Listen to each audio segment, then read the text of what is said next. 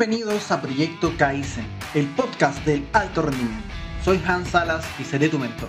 Te acompañaré en cada episodio que tiene como objetivo brindarte conocimientos, principios y estrategias que te permitan seguir desarrollando tus habilidades y capacidades para llegar a lo más alto.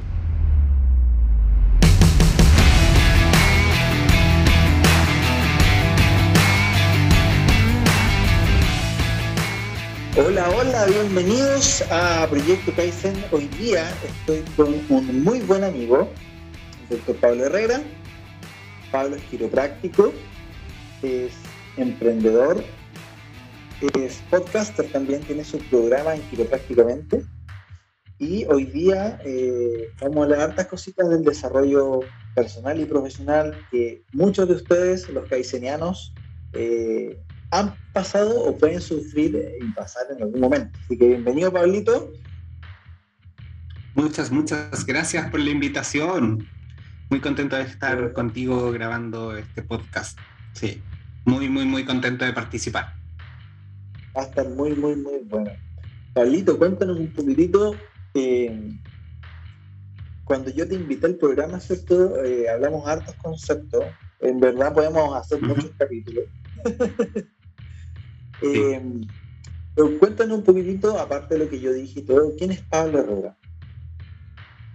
Bueno, eh, repito primero las gracias, ¿no? Porque son poco los espacios para muchas veces poder uno contar su propia historia y, y el hecho de que esto, de que uno pueda compartir, crea mucha comunidad y mucho fiato también entre las personas. Y creo que es algo que le hace falta mucho a la humanidad, así que muchas gracias por el espacio primero. Eh, me defino obviamente como soy un ser humano común y corriente, como muchas de las personas que quizás escuchan este podcast, como muchas de las personas que también van a ser invitadas a este podcast. Em, soy santiaguino, eh, soy chile, hartos caicenianos. Em, nací en Santiago de Chile. Em, vengo de una familia de clase media, eh, eh, súper pujante, de, de, un abuelo pintor y artista. vengo de de dos amas de casa, de esas que te hacían correr una familia de, muchos, eh, de muchos hijos, ¿no? Eh, mi otro abuelo era de campo, ¿no? Y, partió desde cero y también logró tener sus cosas y terminó siendo eh, dueño de una viña, ¿cierto? Entonces, ese es como mi background, ¿no? Y de ahí vienen mis, mis padres y que son los que me dan la vida. Uno es ingeniero, mi mamá eh, fue secretaria de, la dirección de la, Facultad de Ingeniería Eléctrica, ambos también trabajaron en la Universidad de Santiago de Chile, y, bueno, ellos fueron mis, primeros mentores también, ¿no? esos mentores que te ayudan a, poder desenvolverte en muchas cosas en la vida. Entonces, de ahí en adelante, cosas que quizás puedan o quieran saber de mí es que soy un amante de la familia, un amante de mi profesión, que es la quiropráctica. Eh, soy un amante del deporte también de toda mi vida y, hoy en día me desempeño cuidando familias en Santiago Centro, me desempeño haciendo proyectos independientes como el podcast, como mi propia marca, ¿no? que también sigue siendo un proyecto independiente. Eh, y básicamente vivo feliz en eso. También eh, soy mentor de quiroprácticos, entonces me he logrado desenvolver en esa área siendo muy joven aún y mucho por aprender. Em, y eh, yo diría que ese es como mi, mi, genérico, ¿no? Si tuviera que definirme en pocas palabras. Claro, y además eh, yo me atrevería a agregar a esta tremenda presentación, es que eh, Pablo también es, está invitado en este podcast también, porque es una de las personas que yo admiro, porque es el líder que lidera con el ejemplo. ¿sí? es muy fácil pararse y decir yo estoy aquí para hacer tal cosa pero si no eres congruente, la verdad es que muy poca gente te va a seguir. O el impacto que vas a generar es muy poco. Entonces, Pablito, nuevamente es un honor, un placer poder tener Muchas gracias, mi hermano. Muchas, muchas eh, gracias. En este lugar, eh, acá estamos todos para aprender, los caicenianos estamos todos en este proceso de aprender de otro y de ser cada vez lo mejor posible dentro de nuestro rol, dentro de nuestra área, la competencia es con nosotros mismos, no con el resto. Y Pablito, una de las cosas que más me gusta de ti eh, y que he aprendido también de ti es eso. O sea, de, sentarse a analizar de que eh, tu única competencia eres tú mismo. Y el único que puede limitar tu, crecimiento y, y, lograr tus objetivos eres tú mismo. O sea, el, primero que se puede boicotear en este camino somos nosotros. Y en base a eso, por supuesto. yo conozco tu historia, eh, pero me gustaría que, preguntarte cómo fue ese proceso de emprender. ¿Cómo fue ese proceso de decir, sabes qué? Quiero, deseo empezar a desarrollar lo que es mi imagen personal. Mira, Primero, primero, antes de, incluso de lo que dijiste tú, me, me quedo marcando porque creo que una de las claves fundamentales para cualquier persona que, que quiera emprender, em, que quiera desarrollar su propio negocio, su propia marca, su propio nicho, lo que sea, es atreverse a ser él, a ser auténtico. Y en ese sentido, eh, sí, y en ese sentido eh, creo que eso marca muchas diferencias. Eh, estamos acostumbrados de repente a que todos tenemos que actuar como de la misma manera y, justamente esa persona que logra salir como del status quo es una de las personas que tiende a llamar la atención. Pero pasa lo mismo cuando hablamos de negocios, ¿no? O sea, si yo quiero, por ejemplo, crear una marca, supongamos, de zapatillas, ¿bien? Eh, tengo que, de alguna otra manera, ver el valor que, o, entender el valor que yo quiero impregnar en, esa marca como tal, qué es lo que la hace distinta, ¿cierto? ¿Qué es lo que haría que el consumidor la compre? Y estoy hablando de algo súper simple, ¿no? Pero eso mismo pasa muchas veces con nosotros, o sea, cuando, en, mi caso en particular, mi emprendimiento tiene que ver con el servicio, ¿no? Eh, pero tiene que ver con eso, tiene que ver con atreverse a ser distinto, con, atreverse a hablar, ¿no? A, grabar videos, a, a hacer lo que normalmente quizás la gente no estaba dispuesta a hacer. Eh, hay un trabajo detrás, ¿cierto, Hans? Es gigante. de ser auténtico, o sea, esta autenticidad. Y cuando una, cualquier emprendedor, independiente del servicio que entregue, tú pones tu celular, grabas un video, estás siendo tú. Y cuando no eres tú, la gente lo nota. Así como, oye, te ves muy diferente a lo que haces en redes sociales. Oye, eh, totalmente. En la oficina es diferente a cómo te expresas. Y por ahí de repente, juega a favor como también juega en contra. Porque, por ejemplo, eh, ha ocurrido, o, así en la parte como personal, que yo en mi práctica soy súper cercano y los primeros años, los primeros años de la práctica, yo me mostraba en redes sociales completamente diferente, porque en mi mente yo pensaba que tenía que ser más protocolar, eh, porque en mi mente pensé que tenía que mostrar eh, lo que comúnmente se entiende como profesionalismo, y finalmente el profesionalismo también tiene que ver con ser tú. Claro, parte del crecimiento y del autodescubrimiento, de permitirte ser tú. Y, y en ese sentido quiero hilar con eso porque finalmente em, yo creo que en esta parte de mi vida vengo a, reconocer muchas cosas en mí que, que antes, si bien existían, no las consideraba como como que las rechazaba, te das cuenta, y hacía un año o unos, unos años de mucho reconocimiento. Mis primeros años en, siendo emprendedor fueron eh, y se remontan a quinto básico en el colegio, bien, y en quinto básico yo, Hans, vendía sándwich. Después vendía galletas con manjar en octavo básico. Después vendí chicles en la universidad, en mi primer año de universidad. Después vendí alfajores en la universidad. Y después también trabajé en, en, un mall eh, vendiendo GPS para poder costear mis vacaciones. Que si bien te das cuenta, entonces hay un camino detrás que, que muchas veces uno va olvidando y, que después te vas dando cuenta de que te fuiste forjando eh, en muchas cosas, en muchas eh, fuiste forjando muchas vetas, fuiste puliendo ese diamante muchos años atrás, ¿te das cuenta? y eso en sí es, es innato. Totalmente, de algo en que eh, muchas personas se sientan a analizar y dicen, oye, ¿sabéis qué? En verdad, ahora entiendo por qué se me dio quizás un poco más fácil este tema de vender o o a lo que se dedican, empiezan a dar cuenta que eh, es la sumadilla de cosas que han hecho durante toda su, su carrera, toda, toda su vida, no solamente la carrera profesional, sino como, oye, yo me acuerdo cuando era chico, vendía chicles, después vendía alfajores, entonces siempre estuve como ligado a la venta. Totalmente. Y si tú, por ejemplo, todo lo que tú mencionaste, a excepción del GPS, ver con esa sensación del bienestar, eh, en el sentido de que, ¿qué pasa por tu mente o cuál es tu sensación cuando te comí un buen alfajor? es que, o sea, menos mal que no me los comía yo, porque eh, el dealer nunca se, ¿cierto? consume su droga. pero, pero literal, Hans, fue, fue para mí, o sea, había que tener, cuando tú vas en el colegio, mi colegio era de puro hombre, para, para tú poder literalmente vender eso, tenías que tener mucho coraje igual. O sea, en, un colegio de hombres donde te das cuenta, o sea, tenéis que tener personalidad para poder lograr hacer ese tipo de cosas.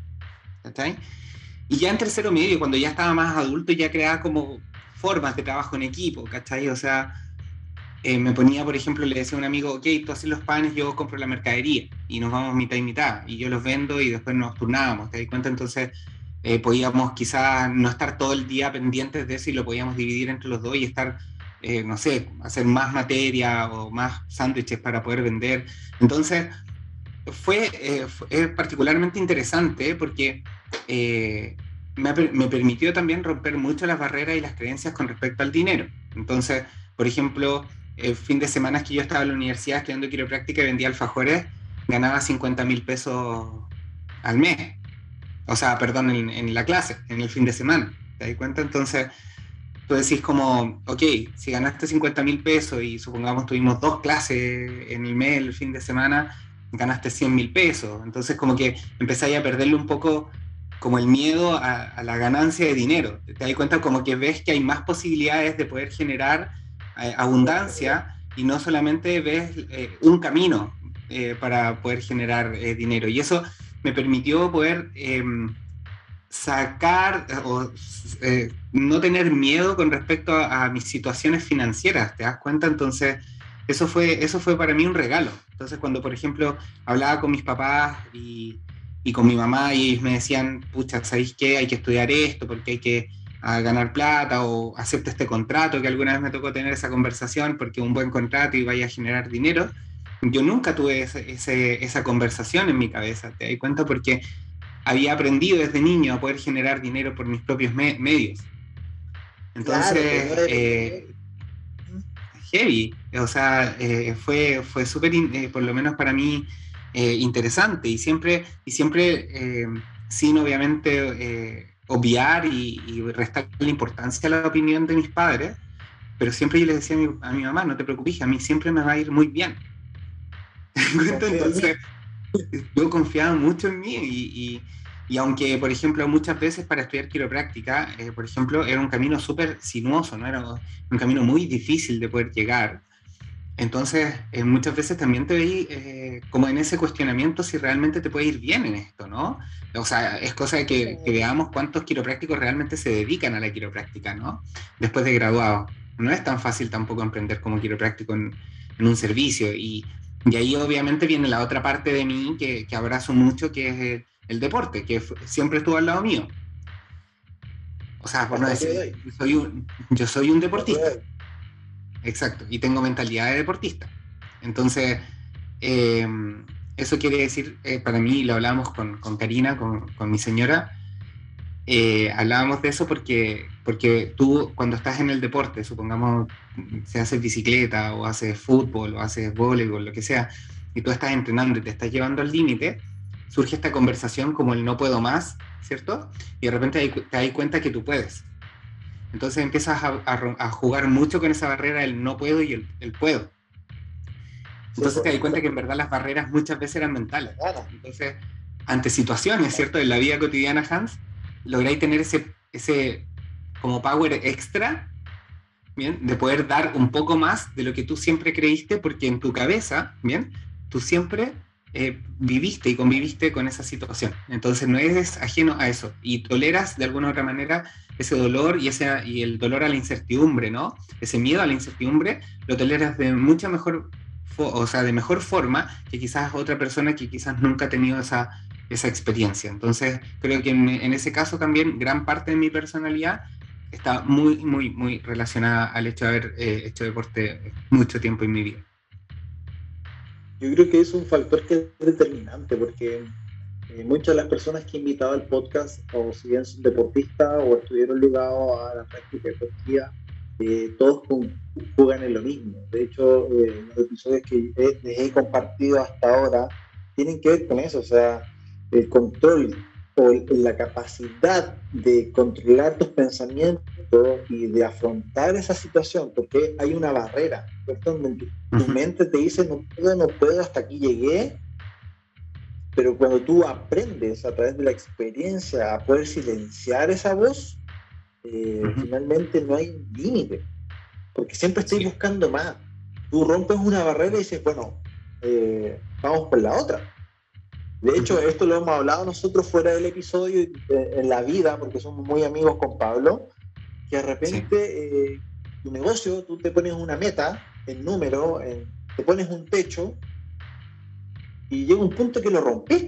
Entonces digo, oye, pero no era tan difícil llegar a lo que quería, vamos por más y vamos a experimentar eh, qué es tener un flujo de tanto vamos, ok, logramos el flujo, ahora que se siente llegar un poco más arriba. Y llega un punto, en, el caso nuestro del servicio, que tú llegas a un punto que te puedes dar el lujo de decidir. Porque, ¿sabéis qué? Yo siento que fluyo a un ritmo alto, fuera del parámetro normal que existe eh, en, este, en, el caso nuestro del servicio que brindamos, y te puedes dar el lujo de decir, ¿sabes qué? Yo estoy conforme a este nivel siento que rindo a un nivel decente, pero yo sé que inevitablemente en algún momento voy a buscar más, porque eh, Por supuesto. La, mente, deportiva, la mente de alto rendimiento, siempre te va a empujar a dar más, siempre te va, a empujar a buscar un nuevo límite.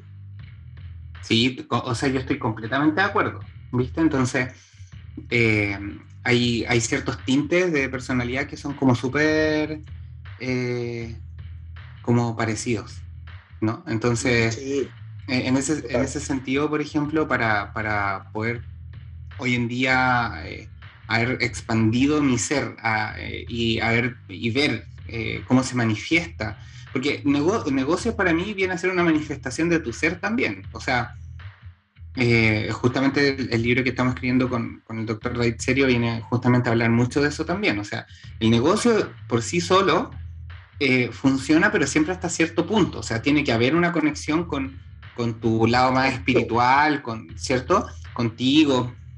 Hay muchas cosas, es, multifactorial el éxito en negocios como tal. Y el éxito no solamente se traduce en cuánto dinero tú puedes generar con el negocio o cuánto impactas con el servicio, sino que el éxito del negocio también se, uno lo puede ver en el funcionamiento, en las relaciones internas, lo puedes ver, por ejemplo, en los procesos, ¿cierto? Eh, lo puedes ver quizás en, la fidelidad, lo puedes ver en, quizás en el carisma que logra enviar, en, el estilo que tú le pones a tu lugar, en cómo conecta este estilo contigo. O sea, hay millones de formas de poder evaluarlo. Y en ese sentido, también yo pasé por esa época donde era mucho más numérico al principio eh, y, y, yo nunca fui así, ¿te das cuenta? Entonces, entonces fue un, también fue un, y esto fue post pandemia, que me vi no siendo yo en, mi propio negocio. Entonces, ah, y, en la forma en que yo veía mi negocio. Y, eso es y eso es súper doloroso, y, pero también son los procesos de crecimiento más importantes. O sea, eh, me vi, por ejemplo, con, con, éxito en términos numéricos importantes, pero no siendo lo feliz que yo era cuando crecía de forma natural, eh, no, siendo, eh, no teniendo el tiempo suficiente para poder disfrutar de ese éxito también eh, con mis seres queridos, ¿viste? ¿viste? O conmigo mismo. Entonces empecé a, supongamos, a engordar, cosa que nunca me había pasado, o sea, de haberme mantenido mucho tiempo gordo.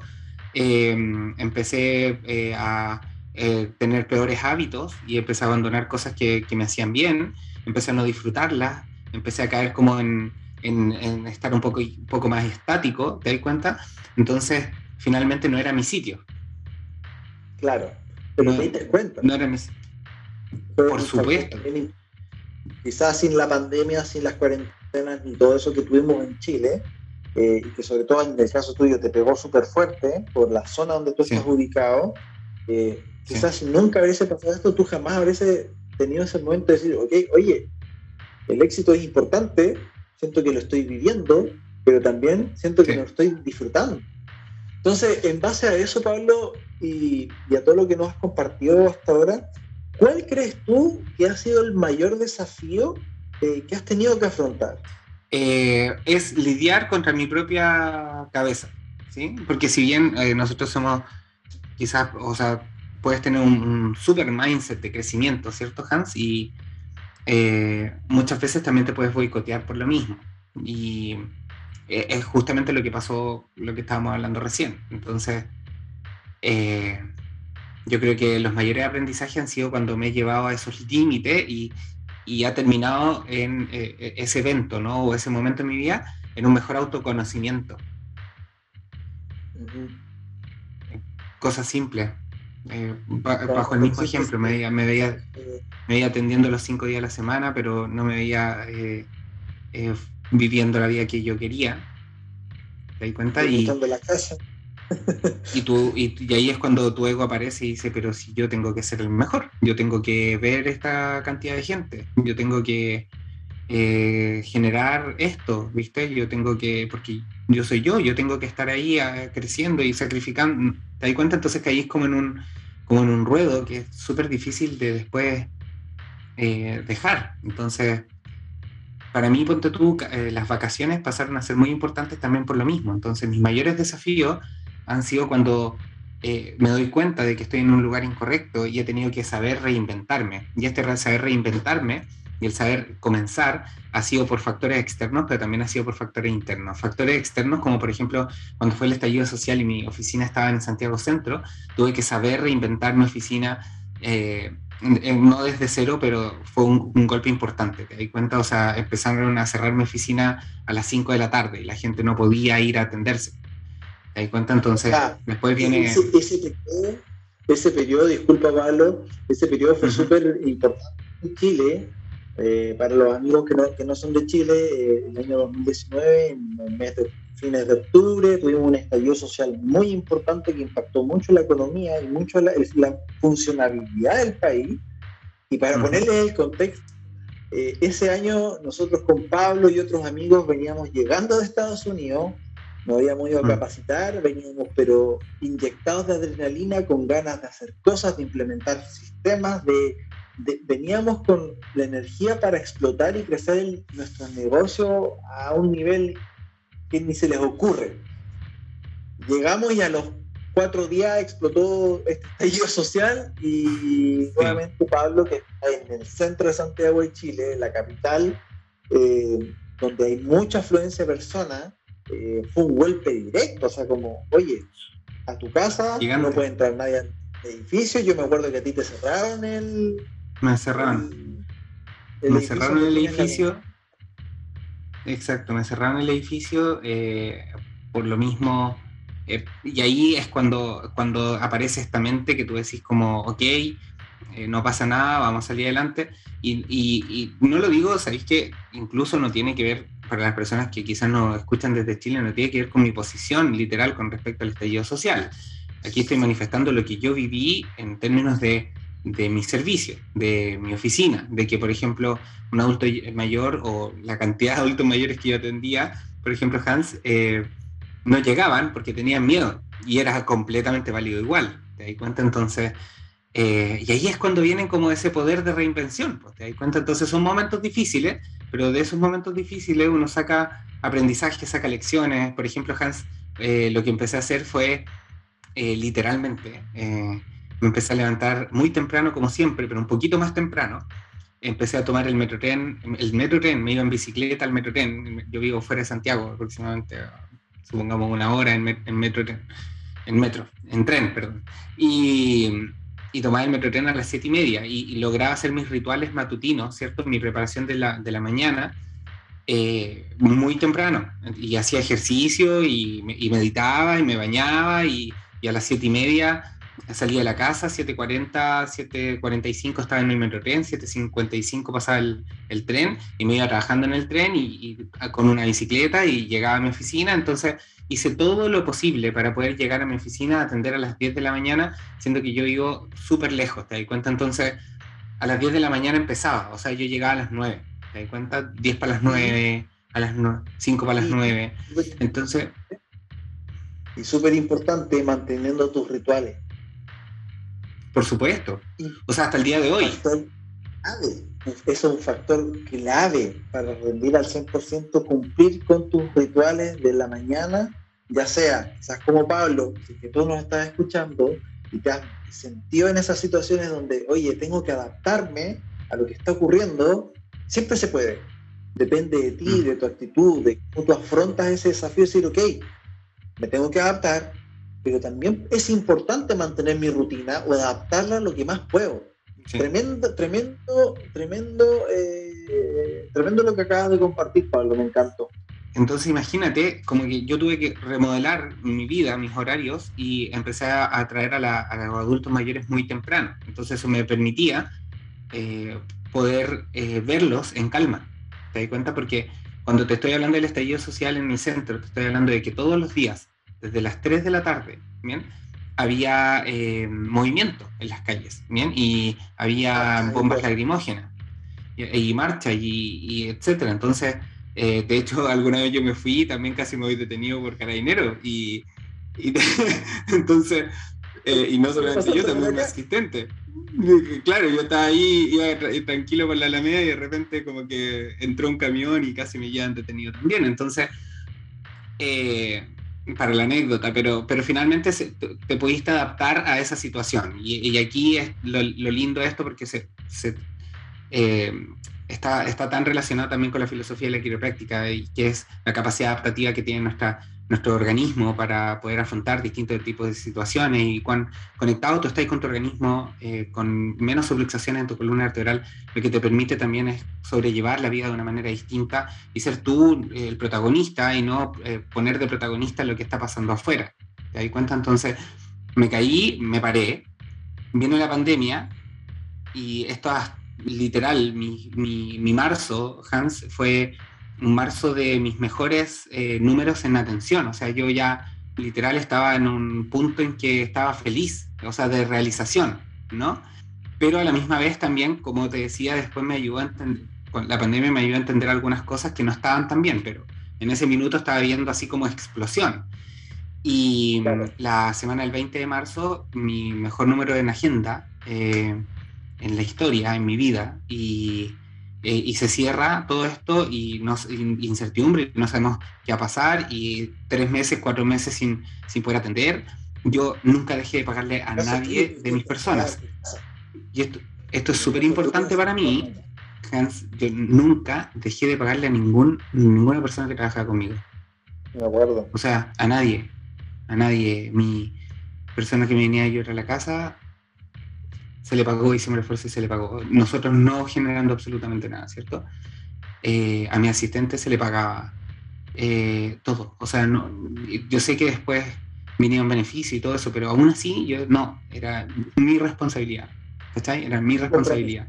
Era mi compromiso con ellos, ¿entendido? ¿no? Entonces, y eso también crea una energía súper potente alrededor tuyo, ¿no? Y, y, después la plata va y viene finalmente, y vais viendo que a medida que también tienes ese, esa, suerte de desapego que hablábamos al principio también, desapego inteligente, ¿no? No desapego de despilfarro. Y cuando tienes ese desapego, finalmente te ayuda también a, a, entender que las relaciones humanas no las podéis basar en eso, sino que van mucho más allá de eso también. Y eso fue una lección también que tuve de, de mi madre en ese minuto. Entonces, eh, entonces, parto mi oficina, Hans, y parto con 11, 11 personas, literalmente. Esas fueron las personas que yo atendí.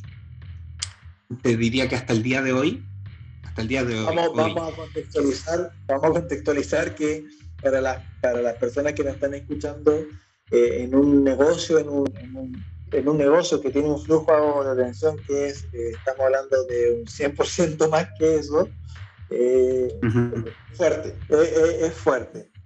Es súper fuerte. Es súper fuerte. súper fuerte. Sin embargo, estaba súper agradecido de poder volver a iniciar. Entonces, esas personas, 11 11 personas, fue como, ah, espectacular. Durante, en, todo caso, me las arreglé para modificar todo mi, mi, funcionamiento de manera digital. Mis orientaciones que eran presenciales para poder explicar los procedimientos y cómo la quiropráctica te podía ayudar, pasaron de ser presenciales a ser online, ¿cachai? Entonces, eh, fue, fue un cambio súper brusco. Yo no me quedé quieto mentalmente y tampoco en acción. Entonces me permitió igual de alguna otra manera entrar con rodaje y hasta el día de hoy, que estamos en 2022, te podría decir que eh, hay 200 todavía personas que, que, estuvieron en mantención conmigo, alrededor de 180, 200 personas, que nunca más volvieron. Muchos de ellos se fueron a ir afuera, te estoy hablando de muchos. Otras personas, adultos mayores que no han querido salir de la casa nunca más, te das cuenta por, por el miedo que, que también se, se, generó, como la histeria, ¿no? Y, y en ese sentido, ahí tú tenés que reinventarte y tenés que aprender a andar de nuevo y tenés que a, aprender a, de alguna otra manera, a seguir rodando, a seguir pedaleando, ¿no? A seguir avanzando. Aceptar, aceptar, lo que está ocurriendo, afrontar la situación y, y, ok, aquí no está el fin del mundo. Eh, esto lo hablaba el otro día también con, con otro amigo en otro episodio de que eh, muchas veces tenemos que vernos en esa situación de decir que esto está llegando por alguna razón, que hay un aprendizaje detrás, me detengo a ver qué es lo que puedo aprender, qué es lo que tengo que sacar de esto y sigo avanzando, o me detengo y me pongo a analizar todo, a cuestionar todo y no hago nada. Hay, hay algo que es súper interesante de lo que acabáis de mencionar, Pablo, y lo escuché también de, en, en, otro podcast de Alan Stein Jr., varios de ustedes, los que han escuchado algunos episodios que he hablado de Alan, eh, y él habla que existe una diferencia. Existe una diferencia entre las personas que, con todo esto de la pandemia, con todo lo que está ocurriendo, que hay personas que están esperando que esto termine para avanzar y hay personas que están hoy día trabajando en avanzar antes que esto termine.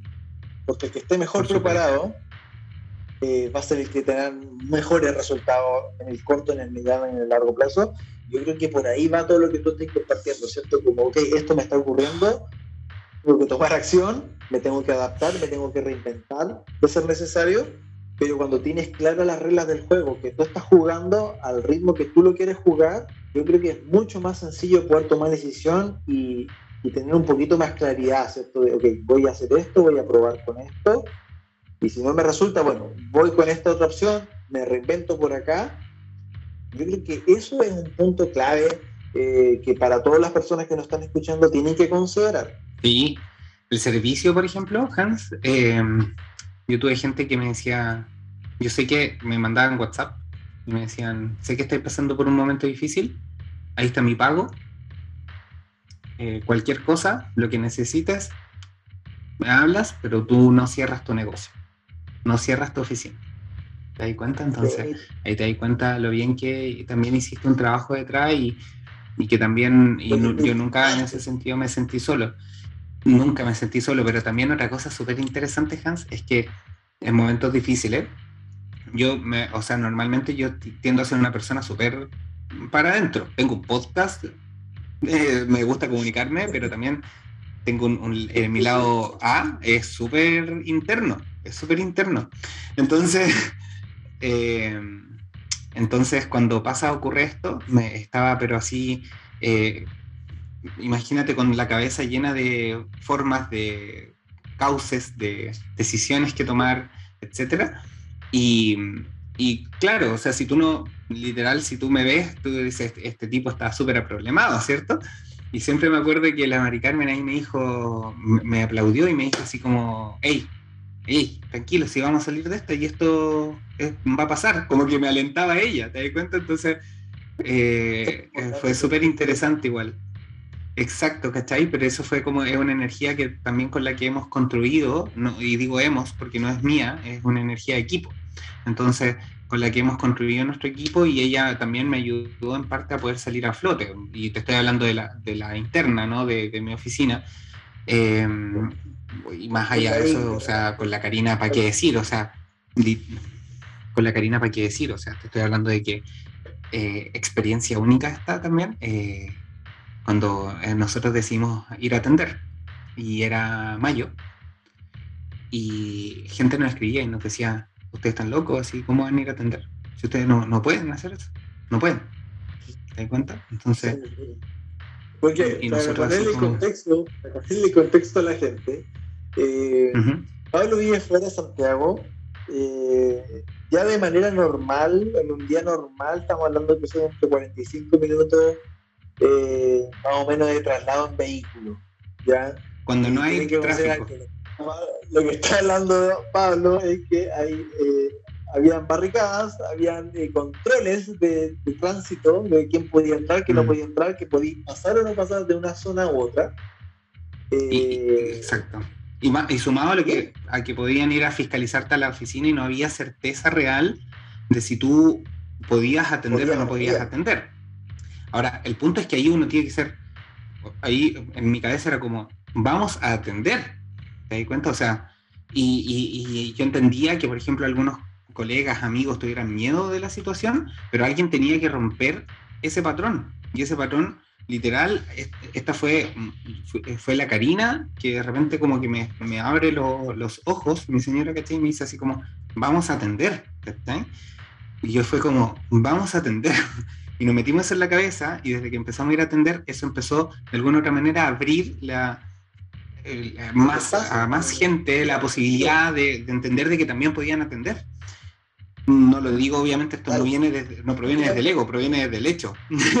Eso fue el hecho. Y, y, uh, no, heavy. Y ahí te das cuenta así como también lo poderoso que puede ser tu, tu cerebro a veces como para poder, y, y, también cuando tú tomas acción muchas veces los caminos se abren en, Yo soy un fanático de eso por si acaso. Yo tomo acción y de ahí entiendo que mis caminos se abren. Bien, soy muy fanático de eso. Yo no soy, no soy un estratega, bien, para nada. O sea, yo soy una persona de más acción que estrategia. y no sé qué hacer cuando lo atrape. Exacto. Y ahí, y ahí vamos a ver qué pasa, pero normalmente eh, ocurre. Eh, lo que pasa es que soy un fiel, creyente del tiempo.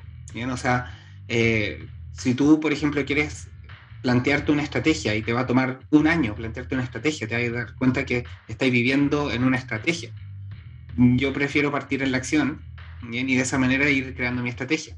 Entonces me permito ahorrar un año. ¿Te das cuenta? Entonces, eso es, eh, es muy, muy, muy eh, eh, algo de personalidad nomás. ¿Te das cuenta? Pero, pero si las personas que nos están escuchando, quizás muchas veces tienen, muchas personas tienen ese tinte también. Sí, sí. Y hablando de eso, Pablito, yo insisto, o sea, se da para hablar mucho y tenemos millones de temas para tocar. Pablo también es un, atleta mental y de ejecución, así que hay muchas cosas que se pueden hablar, pero para ir cerrando el episodio de hoy día, ¿qué es lo que tú, en base a todo lo que conversamos hoy día, qué le recomendarías a, los caicenianos, al público? ¿Qué les podríais dejar? Oh, buena, buena. Eh, un buen desafío. Eh, si tú estás escuchando este podcast es porque sí o sí te interesa crecer. Entonces, y, crecer, eh, sí, como negocio, pero crecimiento, eh, yo diría personal, ¿cierto? en su gran medida. Entonces, el mensaje que te podría dar es como, es como trabaja en ti e invierte en ti a tope. Es decir, literalmente, no te guardes nada a la hora de invertir en ti. Y cuando hablo de invertir, no hablo en dinero solamente, sino invertir en experiencias, invertir en eh, tiempo en ir a conocer gente, invertir tiempo en ir a hacer ejercicio, invertir tiempo en vivir, invertir tiempo en, conocer, invertir tiempo en, disfrutar, en relacionarte, e invertir tiempo en aprender. O sea, literal, eh, cuando tú logras entender de que puedes hacer que un día tenga más de las horas que el común de las personas, eh, logras entender también que vas a avanzar mucho más rápido en el tiempo, no para, para, ganarle a nadie, sino básicamente también para poder vivir lo que realmente tú quieres vivir. ¿Te das cuenta? Entonces, esta semana, y no quiero alargarme mucho, pero esta semana fue un fiel ejemplo. O sea, esta semana yo tuve cerrada mi oficina y no hubo ningún día en que yo me levantara a las 12. ¿Te das cuenta? O sea, para mí, sin, sin estar atendiendo yo estaba funcionando igual como si lo estuviera haciendo. ¿Te cuenta? Entonces a las 5.45 mi alarma ya sonaba y a las 5.45, 6 de la mañana, 6 de la mañana yo ya estoy de pie y ya estoy haciendo todas las cosas que yo normalmente realizo. Pase lo que pase. Disciplina. ¿Te das cuenta? Exacto. Pase lo que pase. Pase lo que pase. Y eso me permite, me permitió, por ejemplo, sacar todos esos pendientes que quizás tenía y, y el tiempo se hizo útil. ¿Te das cuenta? Entonces, eh, y logré aprender y tomé un curso y, ¿viste? Entonces, y, leí y, o sea, y escuché tu podcast, por ejemplo, el primer episodio y tuve tiempo para todo. Entonces, me permite de alguna otra manera avanzar a pasos agigantados. Entonces, invertí mucho tiempo en mí, invertí mucho tiempo, eh, no sacrifico literal, no sacrifico mis mañanas por mis noches tampoco, no, o sea, y eso lo aprendí a palos, o sea, no soy una persona que hoy en día se acuesta, se acuesta a dormir más allá de las 12 de la noche. Está muy bueno, muy bueno. Muy bien, en, ritmo, de, ritmo de semana, ¿ya? Por si acaso, porque los fines de semana soy una persona completamente normal también, o sea, salgo, eh, pero normalmente igual me levanto temprano. Eh, no sé si será la edad, Hans, pero literalmente, o sea, aunque vaya a un, a un asado con los amigos o tengo un asado familiar, normalmente tiendo a despertarme muy temprano para poder hacer deporte y disfrutar el, fin de semana también. Sí, es clave, es clave, es clave. Pero oye, terminaste muy bien el episodio, estoy muy feliz de tenerte acá con nosotros. Probablemente vamos a invitar a Pablo en otro episodio para hablar de otro tema. Muchas gracias por tu participación. Para todos los caicenianos que nos están escuchando, eh, si te gustó este episodio, por favor, déjanos tus comentarios. Recuerda que nos puedes encontrar en redes sociales. Estamos en Instagram y en Facebook como arroba proyecto.kaizen.